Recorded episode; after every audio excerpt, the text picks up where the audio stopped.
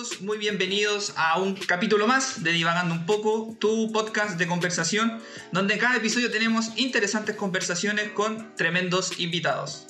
El día de hoy quisiera presentar a un gran invitado. Él es el diputado Miguel Ángel Calisto, es de profesión periodista, milita en el Partido Demócrata Cristiano, eh, fue elegido diputado con la primera mayoría regional en el año 2017 por la región de Aysén del general Carlos Ibáñez del Campo. Estimado diputado, sea muy bienvenido. Muchas gracias, Joaquín, muchas gracias por la invitación. Bueno, eh, primero quisiera agradecerle por el tiempo. Bueno, para los que nos están viendo a través de YouTube, ven que el, diputado va en un auto, no va manejando, sino que va alguien acompañándolo en las labores de conductor. Así para que hace la, aclaración previa. Eh, diputado, bueno, quisiera partir esta pequeña entrevista eh, preguntándole, bueno, usted pertenece dentro del aparataje estatal, si lo pudiéramos decir, a, una figura de elección popular, y en este caso el diputado. Y mucha gente, eh, o el común de los chilenos, suele, eh, suele conocer un poquito o, interesarse, un, saber más o menos qué hace cada cargo en los concejales, alcaldes, pero muchas veces no se tiene tanta claridad lo que hacen los diputados, los senadores que están en una esfera un poquito mayor. Y me pasó porque justo ayer estaba revisando eh, la, cuenta de Instagram de un constituyente en donde alguien le decía, oiga, apruebe el 10%, pero eh, no sabía que él estaba escribiendo la constitución. Entonces, para hacer esta salvedad, me gustaría preguntarle, ¿qué hace un diputado de la República de Chile? Bueno, eh, creo que es muy importante la pregunta que tú realizas, Joaquín, porque es cierto, la gente a veces tiene confusión respecto del rol de cada una de las personas que elige para algunos cargos. En, mi caso particular, eh, yo soy diputado de la República, represento a la región Aysén, eh, sin duda eh, la región más linda de Chile. Eso no es muy objetivo de mi parte. y uno de los roles principales en esta, este rol como diputado, evidentemente, es la representación.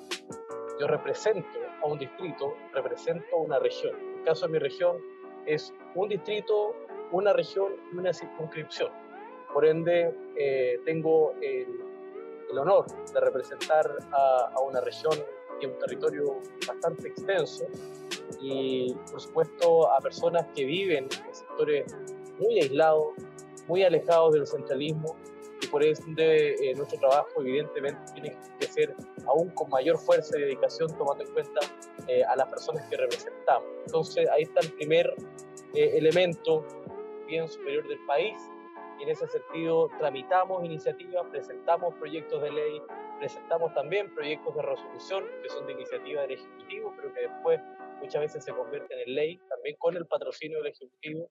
Em, eh, por lo tanto, nuestro segundo rol importante es la eh, legislación, es decir, representación, legislación eh, y también la fiscalización.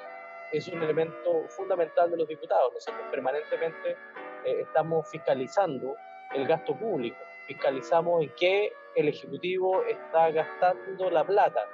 Eh, así, por ejemplo, el trabajo que realizan los ministerios, nosotros estamos encima respecto de qué se está gastando, en qué se están usando los recursos, si se están usando bien eh, y de manera justa los recursos. Eh, por ende, ahí está nuestro tercer elemento por el cual fuimos elegidos, que es justamente la fiscalización.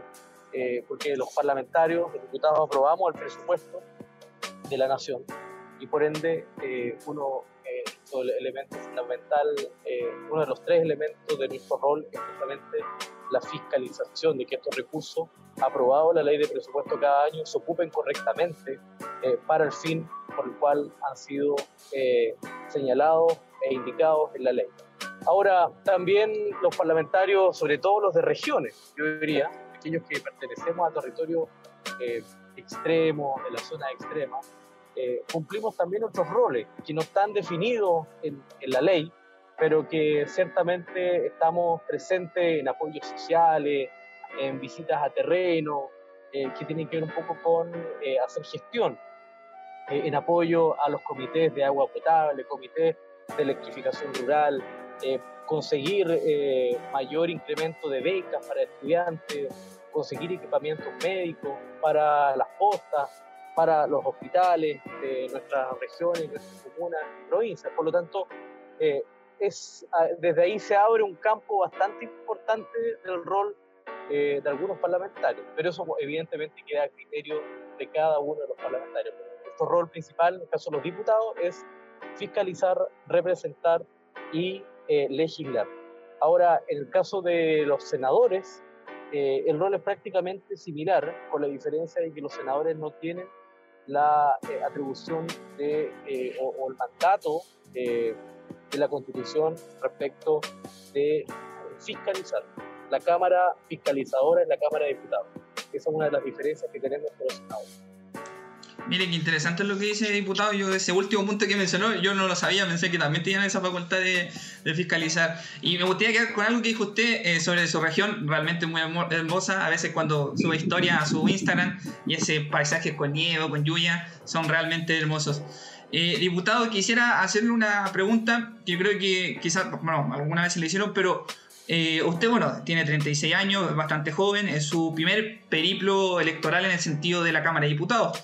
Y, ya también tiene un periplo anterior, fue consejero regional. Pero me gustaría preguntarle eh, cómo fueron sus comienzos en política y, también qué lo motivó a participar, porque no me imagino que usted se haya levantado un día en la cama y haya dicho, oh, quiero ser político, o, haya tenido alguna iluminación. Entonces, me gustaría saber cómo fueron sus comienzos, dónde se involucró y cómo se fue formando políticamente.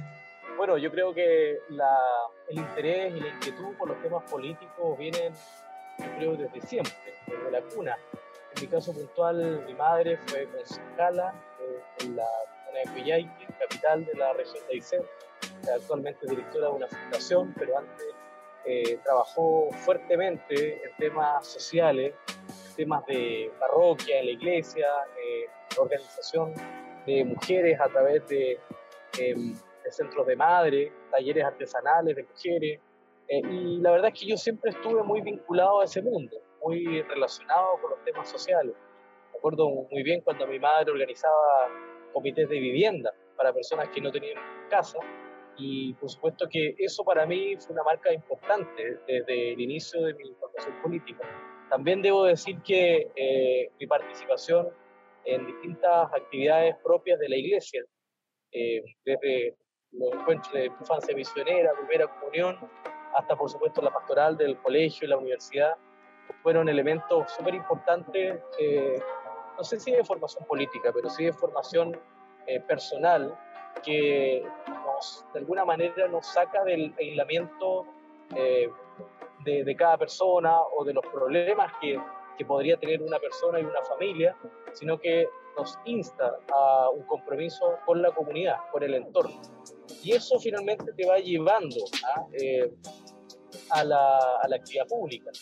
Y por eso, bueno, yo partí eh, en estos grupos desde siempre, muy viendo un poco el trabajo de mi madre, que es la que tiene la vinculación política al interior de mi familia, eh, y también la, seguramente yo diría la vinculación social. Y, de ahí aparece la inquietud política, pero antes de eso yo participé fuertemente en todos los centros de alumnos, eh, en los, eh, desde las presidencias de cursos hasta los centros de alumnos, desde el colegio a la universidad, y también eh, en la región de Aysén lideré un movimiento estudiantil que se llamaba Sembrando Futuro para Aysén, una, un movimiento estudiantil muy bonito que buscaba, yo era vocero de esa organización, que buscaba crear una beca para los jóvenes de la región. Muchos jóvenes de la región, eh, gran número hasta el día de hoy, tienen que salir fuera de la región porque eh, no hay oferta universitaria. Hoy día hay un poco más. Eh, cuando yo estuve en la universidad, eh, tan viejo, pero algunos años atrás, por supuesto que había menos oferta universitaria en la región, de hecho no había ni siquiera una universidad regional, ahora recién, hace dos o tres años, tenemos universidad regional en Aysén, eh, pero en ese minuto eh, había un grave problema porque solamente había una sola beca, la beca integración territorial, y evidentemente no alcanzaba para que los estudiantes puedan eh, pagarse su mantención fuera de la región. Una familia tenía que mantener dos casas y era imposible en muchas familias, por más que incluso tuvieras becas para sostener la matrícula o sostener el arancel, era imposible sostener la mantención en otra región de Chile. Por lo tanto, es distinto el caso de aquellos que en su región misma tienen oferta universitaria. Es una bendición, pero en el caso de la región de Aysén, nosotros no podemos decir lo mismo. Y, eso obliga evidentemente que las familias tengan que buscar una alternativa para solucionar su problema económico. Eh, y ahí nació, nació la beca Patagonia ICEN, que es una beca para beneficiar a todos los estudiantes que salen de la región a estudiar desde ICEN. Es una beca de 174 mil pesos, más alimentación, la tarjeta de alimentación en todos los becados y eh, masajes. Y ahí, eh, por supuesto que hoy día es una beca muy importante que beneficia a más de 2.000, 3.000 jóvenes en la región. Eso se suma a la beca ICEN, que después también empezamos a trabajar para crear esta beca y permitir que los chicos que estudian en la región también tengan un apoyo, tomando en cuenta que hay muchos que, siendo de la región, tienen que recorrer grandes kilómetros para que la gente que nos está viendo entienda un poco cómo es la estructura geográfica de la región de Aysén. El territorio de Aysén es como desde Santiago a Valdivia, si lo queremos poner en el territorio nacional. Por lo tanto, es un territorio muy extenso, eh, muy complejo, con muchos problemas de conectividad. Por lo tanto, evidentemente una persona, por ejemplo, que, es de Villa y estudia en Coyhaique, es como si atravesara cuatro o cinco regiones. Por eso que también después creamos una beca para aquellos que se quedan en la región, que es la beca ICEN, eh, de 130 mil pesos, que hoy día también está beneficiando a muchos estudiantes. No soluciona el problema, evidentemente no, pero ayuda a solventar los gastos que la familia incurre para aquellos estudiantes que continúan sus estudios superiores. Así que ahí tuve una experiencia muy bonita en lo social, un movimiento estudiantil y social durante siete años. Y, y de eso llegué luego al Consejo Regional, fui consejero regional, electo con la primera mayoría regional, agradezco siempre a la gente su respaldo y posteriormente electo presidente del Consejo Regional y luego diputado, también elegido con la primera mayoría regional de votos. Así que eh, sí, una carrera, yo diría, corta en términos de edad eh, para estar en el Parlamento, pero, pero con, con una trayectoria, diría yo, desde muy niño, muy joven, metido en los temas sociales, eh, en los temas de reivindicación, en los temas sociales principalmente de mi región. Yo siempre he sido convencido que hay una deuda por parte del gobierno central con los, las regiones extremas eh, y aquí se tienen que buscar mecanismos de compensación territorial. Una de ellas es la beca Patagonia, la beca ICEN, que ya lo logramos, pero quedan muchas otras todavía por resolver. Qué interesante lo que menciona diputado y, también lo jugaba, que me imagino que tiene que ser por, su, por su región, para, para haber sido consejero, ahora diputado y también poder representarlo de la mejor manera. Y referente a eso, a su labor legislativa, bueno, usted pertenece al distrito 27, como yo lo presenté, que comprende la comuna de Aysén, Chile Chico, Cisne, Cochrane, Coyhaique, Huaytecas, Lago Verde, O'Higgins, Río Ibáñez y Tortel.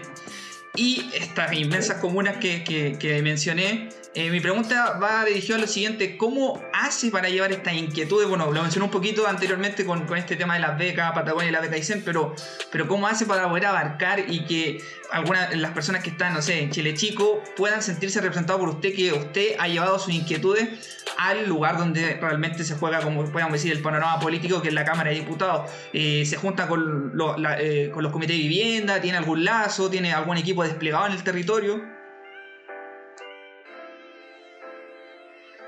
Bueno, de todo. Eh, la verdad es que un desgaste físico y emocional bastante fuerte, porque se me ve en este minuto, estoy viajando desde Valparaíso a Santiago.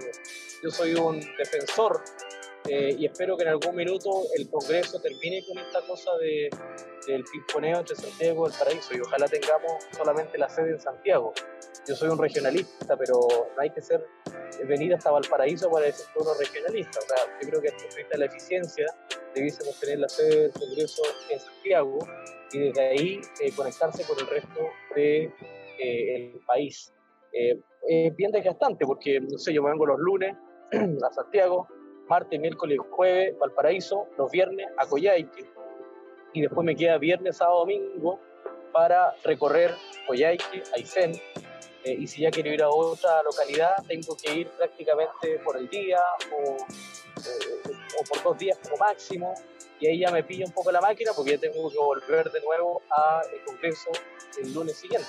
Por lo tanto, porque imagínense, para ir desde Coyhaique a Villoquillo, como le daba el ejemplo de antes, eh, necesito 11 horas por tierra. 11 horas. Porque volar no lo recomiendo a nadie, en el caso de Isen, porque el clima es bien complejo es una región bien eh, hostil del punto de vista climático, no es fácil, eh, y por eso es que eh, involucra un desgaste físico muy importante, pero yo estoy feliz, la verdad, de representar a Aysén, que es mi región, y sobre todo de recorrer los sectores más aislados, más australes. Tengo, por supuesto, expresión y representación a través de los concejales, quienes agradezco siempre su apoyo, y muchos dirigentes, dirigentes sociales con los cuales converso permanentemente. O sea, mucho WhatsApp, mucho teléfono. Hoy día el Zoom, que nos ayuda harto, eh, para poder eh, levantar los temas de interés de las regiones extremas eh, y de las localidades, porque yo le decía antes que Aysén es una región geográficamente tan compleja, tan extensa, con pocos habitantes, pero extensa. yo le decía que en términos de territorio, como desde Santiago Valdivia, para que la gente que nos está viendo de otra región calcule más o menos la extensión territorial.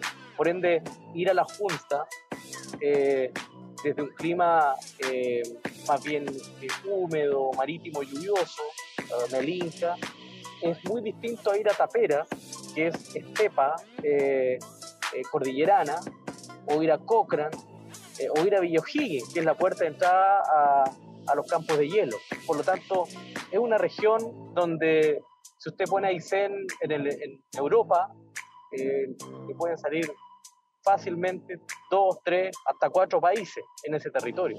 Por ende, eh, para mí es un honor ciertamente representar a Aysén y siempre digo, creo que lamentablemente a veces los santiaguinos, y esto es una corrección fraterna, con cariño, los santiaguinos piensan que Chile eh, se mueve en función de los temas de Santiago.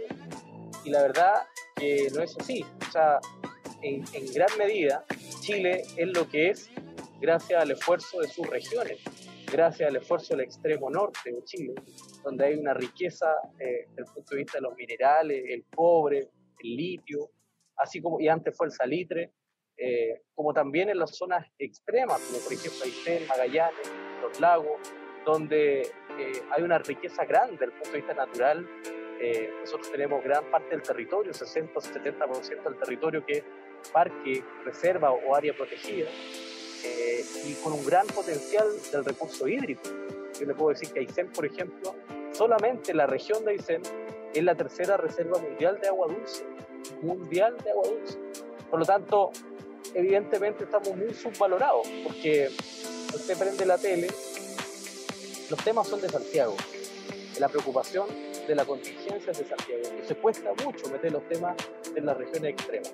Pero eh, creo que esperamos que este tipo de, plataformas ayuden también para mostrar eh, al resto de los territorios del país eh, y que por supuesto esa gente que vive, oigan, el lago Higgins, que hace patria en el límite con Argentina, el, por ejemplo, el Candelario Mancilla, La Pera, Lago Verde, sectores australes, el litoral de Aysén, eh, Isla Huicha, Melinca, eh, Gaviota, Isla Toto. En todos esos sectores la gente realmente hace patria en territorios que son absolutamente dejados de la mano de Dios. Entonces creo que a esa gente no hay que castigarla, hay que eh, beneficiarla. Es la gran que tiene el Estado central. Quiero que es cierto, por lo menos un poquito optado de derecha a izquierda que lo único que genera es mayor división entre nosotros más que puntos que nos permitan progresar y, desarrollar a nuestra gente, a nuestros jóvenes. Sí, diputado, eso es lo importante, que, que, que, no todos los problemas se pasen desde Santiago, sino que también ver que las regiones son sumamente importantes para el, para el desarrollo y el progreso del país. Estamos en divagando un poco conversando con el diputado Miguel Ángel Calisto. Diputado, bueno, llevándolo a otro punto que usted mencionó eh, hace muy poco, eh, dentro de la Cámara de Diputados, ¿Cómo son las negociaciones, me imagino yo? Eh, es, es, difícil tender puente, ejemplo, no sé, con el Partido Comunista, con la bancada del Frente Amplio, con los independientes que están por ahí rondando, con Chile Vamos. Eh, ¿Cómo lo hace también? Porque me imagino que, que, es muy difícil y también con la, la bancada de DC generar lazos con, con los demás eh, para el patrocinio de proyectos, para buscar puntos en común. ¿Cómo se da una negociación en el día a día en la Cámara de Diputados? Mira, yo creo que está súper sobre ideologizado el debate político. Lamentablemente. Eh, y eso hace que efectivamente exista mucha polarización en todos los temas. Eh, y hay elementos que yo creo que no son los temas que le interesan al país, que están hoy día en la contingencia eh, parlamentaria. Lamentablemente creo que la prensa, y digo lamentable porque creo que la prensa ejerce, pone, pone en definitiva los, los temas de interés y, esos temas de interés, vuelvo al, punto inicial, responden a las inquietudes de una cierta élite santiaguina. Eh, por ejemplo, ha pasado muy desapercibido esta semana un proyecto que es tremendamente importante, eliminar el impuesto específico o al menos rebajarlo. Por lo tanto, el criterio que prima es eh, de no rebajar el impuesto específico, porque hay un segmento de de parlamentarios, principalmente del Frente Amplio, eh, de mi edad, muchos, que, que, por el hecho de que creen que son ecologistas, eh, creen que este impuesto está bien, porque de lo contrario sería regresivo y eh, porque lo único que genera finalmente el uso del combustible es mayor, es un impuesto que beneficiaría a los más ricos, a los que tienen auto, y ellos lo que proponen como solución es usar más la bicicleta, ¿no es cierto? Y eh, elementos que contaminen menos. Desde el discurso parece muy lindo y muy romántico, ¿ya? Pero eso eh, yo creo que responde a la inquietud que tiene una élite en Providencia eh, y Santiago que, que, creen que se pueden ir efectivamente en bicicleta a su trabajo y que pueden eliminar el auto. Hasta ahí yo lo aplaudo pero es desconocer lo que pasa en el resto de Chile. Entonces, como que nadie se inmuta frente a la negativa de la Comisión de Hacienda de rechazar el que rechazaron eliminar el impuesto específico. El impuesto específico representa en un litro de benzina 300 pesos. Por ejemplo, mil pesos el litro de benzina y ha llegado a muchas comunas del país significa que el impuesto específico son 300 pesos de esos mil. ¿Y para qué lo voy a decir en la zona extrema? Donde estamos pagando el litro de benzina 1.500 pesos, algunas 1.500 pesos. Pero yo no le puedo decir a alguien de Villa Higgins, que está a 6 horas de Cochrane, que se vaya en bicicleta al hospital. Yo no le puedo decir a alguien de Coyhaique, eh, que vive en el sector de Valle Simpson, que se vaya, a, vaya al supermercado a Coyhaique a una hora con nieve en bicicleta. Por lo tanto, por eso le digo, a veces temas de interés responden a las lógicas de ciertas élites eh, y eso prima. Es lo que pasa con la ideología de género. O sea, toda la discusión del Congreso pasa si es eh, ellas, ellos o ellas. O, Por lo tanto, pero eso está bien, yo no quiero caer en una, posición más bien discriminadora, todo lo contrario. Yo creo que hoy día, sobre todo los que somos de las nuevas generaciones, lo que menos tenemos son trancas con respecto a los temas sexuales. Que cada cual eh, defina eh, su gusto y su interés. Pero oye, paremos, paremos el show. O sea, esos no son los temas que a los chilenos hoy día están preocupando eh, en primera necesidad. Hoy día vean el valor del precio del gas, por ejemplo que está ah, eh, creciendo de manera brutal toda la semana, 30, 40 pesos, eso afecta directamente a los más pobres. Pero no, nosotros estamos preocupados de la bicicleta, de, lo que piensa la élite, ¿ah? de lo que la élite eh, santeguina pone sobre la mesa, esos son los temas de negociación, lamentablemente. Entonces, yo creo que, a pesar de lo que muchos digan, yo creo que tenemos muchos representantes del Congreso con muy poca calle, representante del Congreso con muy, poco, muy poca población, ¿ya? de lo que pasa en la realidad, cómo se está hoy día afectando el bolsillo de la gente más necesitada, la gente más humilde, los trabajadores, los microempresarios, las pymes, los emprendedores. Y yo creo que se deben escandalizar cuando prenden la tele y ven a los diputados hablando de, oiga, de cuestiones absolutamente irreales eh, eh, que, son importantes. Yo no digo que no sean importantes, pero hay cosas que son más importantes que otras. Entonces, la negociación muchas veces se da, fíjese, por presión de los medios. Entonces los medios nos ponen en esta encrucijada, pues ya, ¿qué va a hacer la ABC en esta acusación constitucional? Yo le digo, la acusación al ministro París, la interpelación, ¿era necesaria? Yo creo que no. O sea, yo felicité al ministro París, porque creo que lo hizo genial en la interpelación. Soy de oposición, debes estar felicitando al diputado Cristi, pero yo creo que el diputado Cristi lo que presentó fue un show, un show para la tele, para poner temas sobre la mesa y para aparecer en los diarios, en la tele, y ahí estuvimos, todos escuchando la interpelación, dos, tres horas, cuatro horas, de estar poniendo el acento en los temas realmente de interés de la gente. ¿Cómo mejoramos, por ejemplo, nosotros los temas de salud? ¿Cómo pensamos un nuevo modelo de salud para llegar a todos los territorios, para ser más efectivos, para terminar con las listas de espera? ¿Qué pasa, por ejemplo, en términos de salud para atender a la gente que en tiempos de pandemia ha estado desplazada y no ha podido eh, y, tener la hora para su atención, para atenderse a su especialista? Eh, ¿Qué pasa con los niños, por ejemplo, que no pueden ir al colegio? Dos años perdidos para muchos de ellos. Ah, pero es que los hijos de muchos diputados de la élite de izquierda y del Frente Amplio, del Partido Comunista, están en clase. Pues. Están en clase en los mejores colegios de Santiago pero tenemos tiempo para hablar de ideología en el Congreso y de respaldar algunas posiciones del Colegio de Profesores, cuando en realidad, te digo honestamente, los que más pierden son los más pobres, porque ellos están sin clase hace dos años, pero los hijos de muchos colegas diputados están con clases cerradas y presenciales, ahí no hay problema, ahí no importa, hay que retomen clases, pero los pobres tienen que estar en sus casas con toda la complicación, porque nadie piensa lo que pasa en la casa de la persona más pobre. Esa señora tiene que trabajar. El colegio no funciona, pero ella tiene que ir a su trabajo. ¿Quién se queda con los hijos? Los hijos quedan solos, muchas veces tienen que encargarlo. Ahí no hablamos de la vulneración de derechos de los niños, la despreocupación que tienen de dejar a niños muchas veces encargados con vecinos, con tíos, con abuelos, que muchas veces no tienen las condiciones para, para cuidarlos eh, entonces, por eso le digo, hay un doble discurso vital.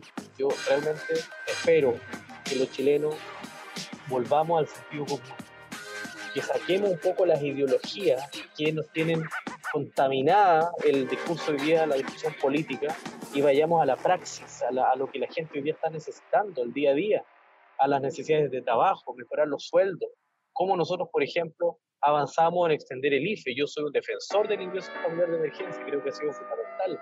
Pero cómo, por ejemplo, avanzamos en la regulación de los precios de elementos fundamentales como el gas, que sube y sube los precios toda la semana. Cómo le ponemos una detención al alza del precio del combustible y dejamos este discurso que no, que beneficia a los más ricos y que cuidemos el medio ambiente, entonces, claro, pero la, gente más pobre, el emprendedor que tiene su camioncito, que tiene su camioneta, el repartidor de pan, todo ese mundo fracasa frente a este discurso de la élite que quiere andar en bicicleta en el parque, eh, cruzar el parque, ir a su trabajo, ir en bicicleta a su casa. Eso es un segmento, una población muy chiquitita de Chile. No es lo que pasa en Chile en general. Qué, qué importante lo que mencionas. Sí, no, no importa, a mí me gusta escuchar esta, esta, que alguien que está legislando sobre las leyes tenga esta, este sentido de país, porque muchas veces sentimos que nuestros políticos no nos representan y se van mucho en discusiones como en la minuciosa de buscar la ideología, el enfrentamiento, y muchas veces eso no, no, no beneficia para nada a lo que los ciudadanos de pie. Eh, diputado, eh, frente a esto, este año se renueva el Congreso. ¿Tiene intención de ir a un nuevo periodo? Eso espero. Eso espero. Eh, sí, la verdad es que ya manifesté al interior de mi partido el interés de ir a la reelección. Eh, también lo manifesté al interior de mi familia, que es la negociación más, más, difícil. Eh, y ya la más difícil, pero ya tengo las autorizaciones correspondientes. y porque, bueno, la verdad es que me gusta, me gusta el trabajo parlamentario, me gusta representar a la región de Aysén y poner los temas del regionalismo sobre la mesa. Yo le diría que, evidentemente, yo tengo domicilio político, así lo ha señalado tú al inicio este, de, esta conversación, pero yo, por sobre mi partido político, creo en el regionalismo, 100%. Creo que tenemos que salir de las lógicas de izquierda y derecha que nos están matando en este país, polarizando la discusión en discusiones que a veces no tienen ningún sentido, pero ahí estamos discutiendo y volcarnos a lo que los territorios necesitan. Así que estoy muy interesado en seguir, por supuesto, por la reelección en un segundo periodo en representación de mi región, Aysén.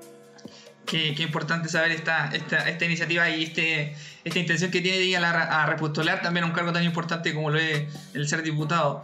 Eh, bueno, quisiera ahora sacarlo un poquito del ámbito político, y después iremos hablando un poco de la coyuntura que ha traído mucho su partido de esta última semana y llevarlo a un ámbito más espiritual, porque bueno, usted, eh, bueno, dentro de su biografía de Twitter aparece que, que, es católico, mencionó también dentro de su historia que, que tiene una, una, formación ligada al catolicismo, y me gustaría preguntarle dentro de su labor parlamentaria, eh, tiende a suceder que muchas veces se, se quiere sacar a, Dios o a la religión del, del, debate público. Entonces me gustaría preguntarle cómo lo hace usted para, para llevar estas dos vidas, eh, la vida tanto eh, espiritual como la vida legisladora, para también ser consciente con, con, lo que usted profesa o lo que cree, porque bueno, yo he visto entrevistas de usted donde se declara defensor de, de, de, la vida desde la concepción hasta la muerte natural, principios también que, compartimos, eh, creo que es importante también destacar eso, cómo lo ve usted, se le hace difícil, eh, porque imagino dentro del, de la cámara eh, hay,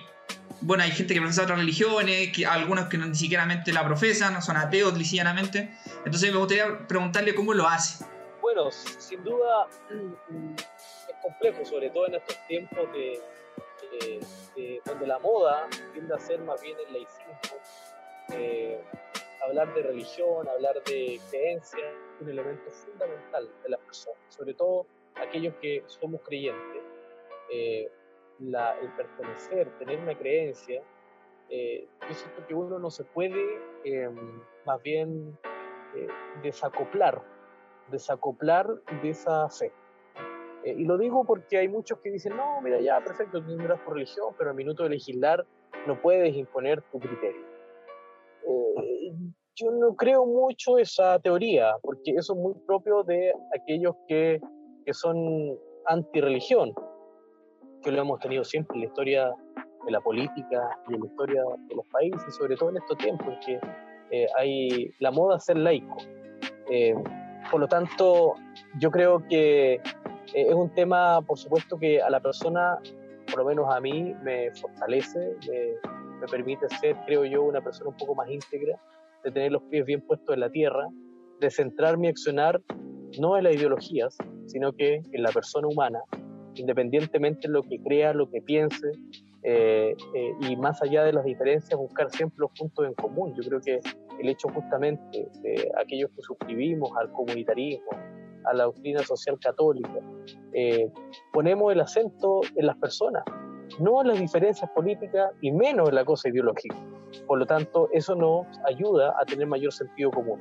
Ahora, evidentemente, eso también implica la defensa de algunos temas que son fundamentales. Yo eh, lo he dicho siempre y lo voy a decir también siempre.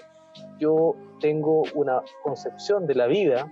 Eh, a mi juicio, la vida, los derechos humanos son lo más importante que nosotros las personas no podemos transgredir.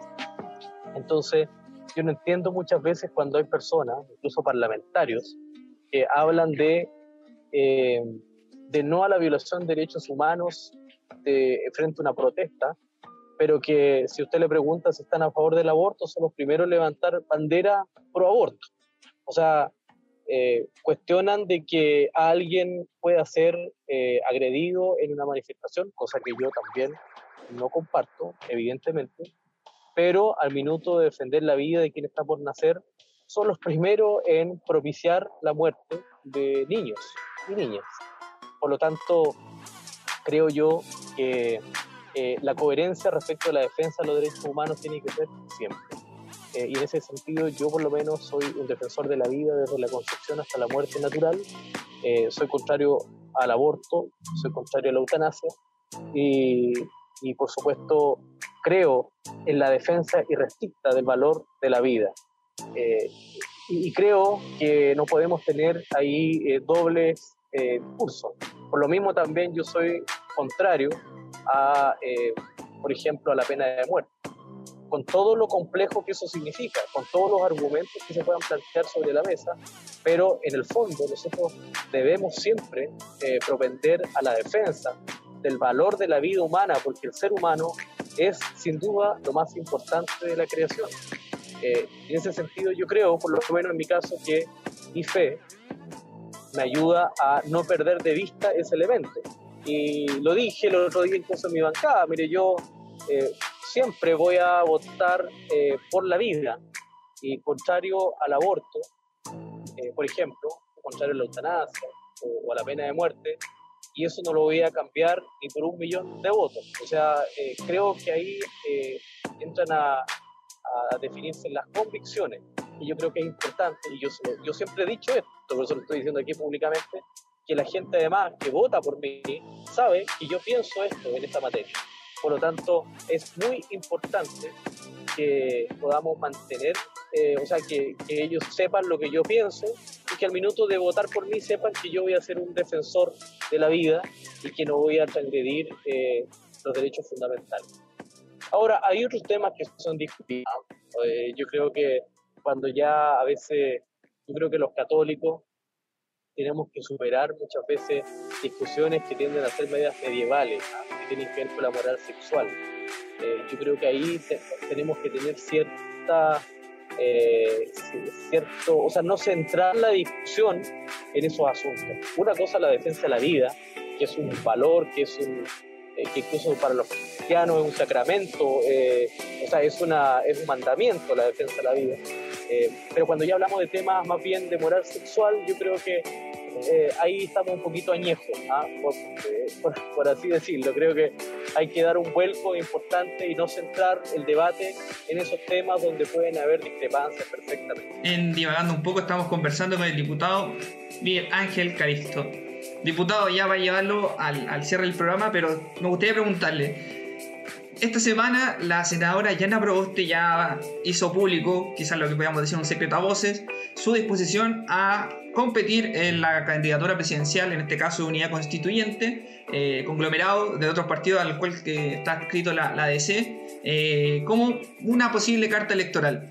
Me gustaría preguntarle referente a esto, ¿siente que que la candidatura llega a buen tiempo al, ajedrez, al ajedrez electoral, siente que, que, lo hizo bien, que tiene un buen timing, o, y también porque ha costado un poco ponerse de acuerdo en la unidad constituyente para elegir un candidato que, que pueda representar el bloque centro-izquierda en, las próximas elecciones, porque eh, si bien ya tenemos dos figuras, podríamos decir, potentes en el conglomerado para la derecha, que es Sebastián Sichel, y para el Partido Comunista Frente Amplio, Gabriel Boric, eh, esta tercera fuerza que, que, si bien ha sido bien eh, votada últimamente, ejemplo, la elección de los gobernadores, ha tenido como un apoyo eh, electoral. ¿Por qué ha costado tanto la pugna política?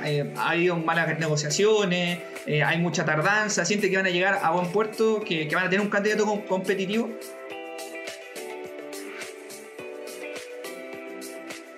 Mira, yo creo que estamos un poquito desfasados en el tiempo. ¿ah?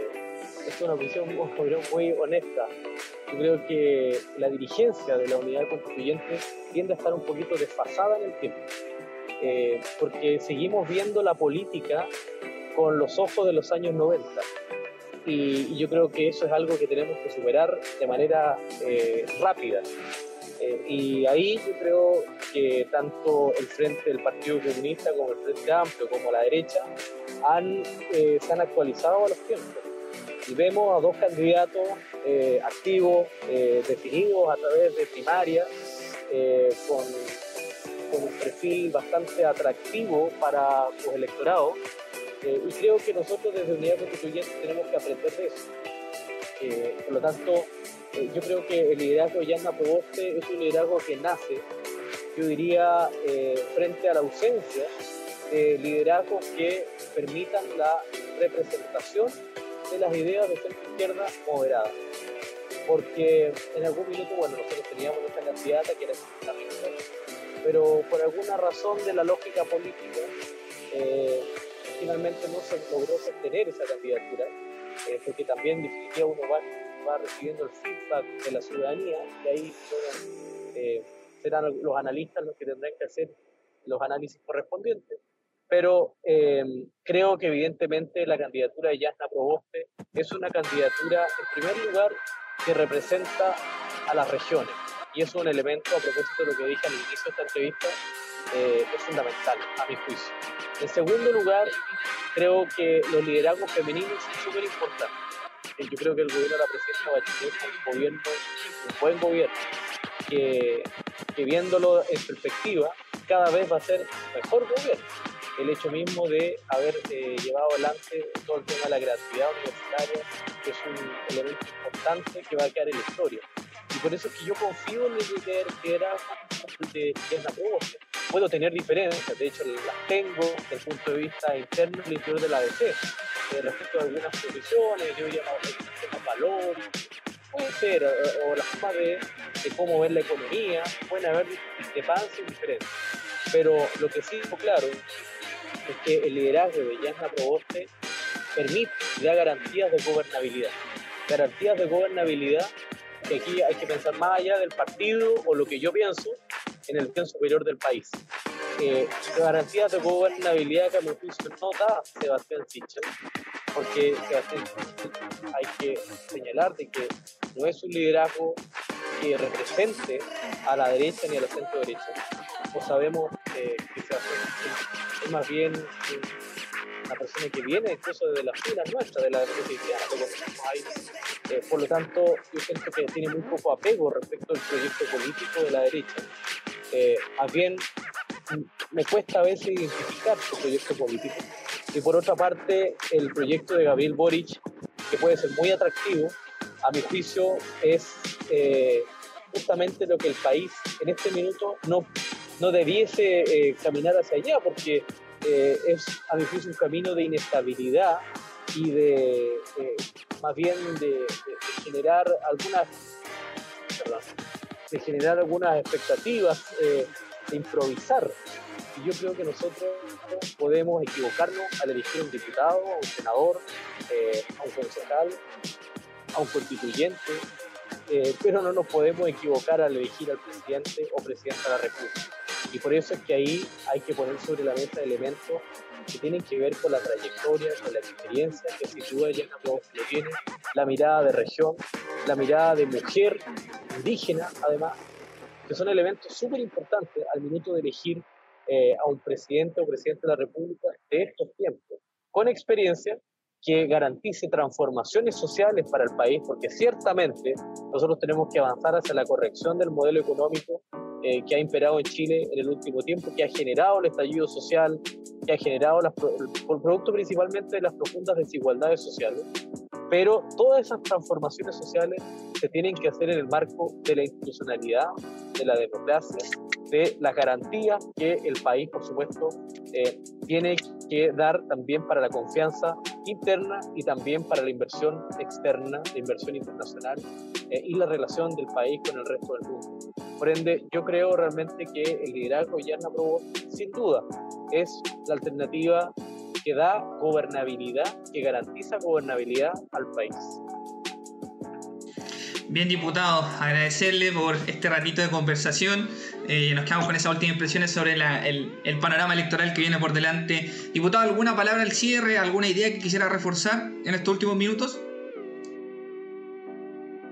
No, mira, yo te agradezco mucho la, entrevista, la posibilidad de conversar, Joaquín, sobre los temas de interés regional, nacional eh, y por supuesto sobre los desafíos que vienen. Yo creo que nosotros tenemos grandes eh, desafíos por delante, eh, aquellos que yo creo que hay un mensaje pegaría. Creo que Chile no es solamente izquierda y derecha. Yo creo que es fundamental que nosotros podamos eh, poner sobre la mesa que Chile es un país diverso, un país donde se deben poner sobre la mesa las diferentes posiciones y visiones políticas. No tiene nada de malo tener discrepancias, no tiene nada de malo tener una posición política, incluso tener divergencias en las opiniones, pero eso implica respeto, por supuesto, y el respeto a la opinión del otro, que es lo que no hemos visto en el último tiempo, porque se han puesto de, lamentablemente la funa, eh, ese tipo de prácticas que a mi juicio son más bien eh, prácticas fascistas, más que democráticas. Eh, y por lo tanto yo creo que tenemos que avanzar a un país donde respetemos la opinión de todos, sean de derecha, izquierda, centro, regionalistas, no sé, eh, eh, ambientalistas, feministas, católicos, evangélicos, independientemente de las posiciones, representamos un Chile diverso. Y la diversidad implica eso. No me parece que haya sectores hoy día que hablan de el pluralismo, de la democracia, de la tolerancia, pero que si usted le dice, por ejemplo, no yo soy católico y defiendo la vida desde la concepción hasta la muerte natural, ah, no, no, eso no, ¿cómo se le ocurre? Eso ya, eso no puede ser. O sea, te tienden a censurar a aquellos que dicen que son supuestamente progresistas o que creen que tienen que haber distintas opiniones en el país. Eh, yo creo que tenemos, eh, si queremos ser pluralistas, bueno, seamos pluralistas, pero eso significa implica el respeto a las opiniones de todas y todos los chilenos, y no solamente los chilenos de Santiago ¿ah? y de la zona central, sino que también los chilenos de zonas extremas, eh, que somos muchos y que además hacemos patria, y en muchos casos hacen la plata. Por ejemplo, en el caso del extremo norte, hacen el sueldo de Chile permanentemente y, y creo que hay una deuda importante del Estado central. Y digo Estado central porque va más allá de los gobiernos.